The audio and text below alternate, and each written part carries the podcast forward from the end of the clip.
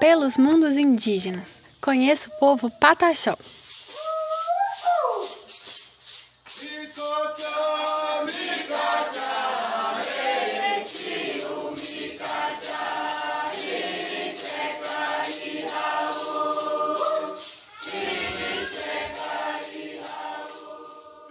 Você provavelmente já ouviu falar no povo Pataxó, que vive no sul da Bahia e no norte de Minas Gerais. É que essa população está em contato com os não indígenas desde o século XVI. Vamos dar uma olhadinha na história desse povo? Fique com a gente!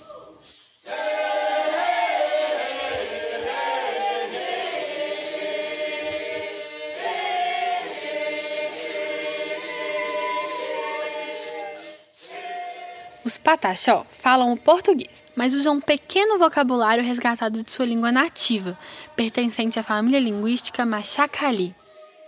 Um conjunto de famílias linguísticas diferentes constitui um tronco linguístico, que nesse caso é o macro-G.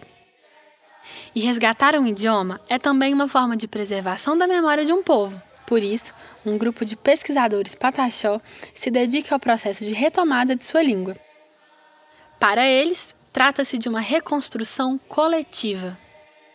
A forma com que nos casamos mudou muito com o tempo, não é?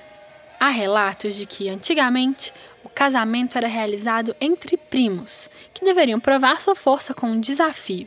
Os noivos em potencial precisavam carregar uma tora de madeira. O aué é outro ritual bastante tradicional entre o grupo indígena.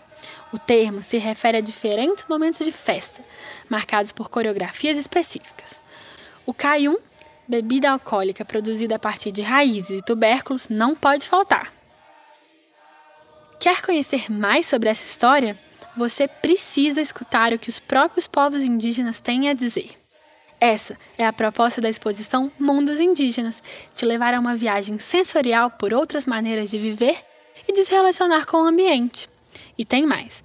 Tudo isso será mostrado por quem realmente entende do assunto, os próprios povos indígenas. A mostra estará aberta para o público a partir de dezembro desse ano. A exposição apresentará cinco povos: Iequana, Yanomami, Chacreabá, Pataxup e Tikmum, e contará com curadoria indígena.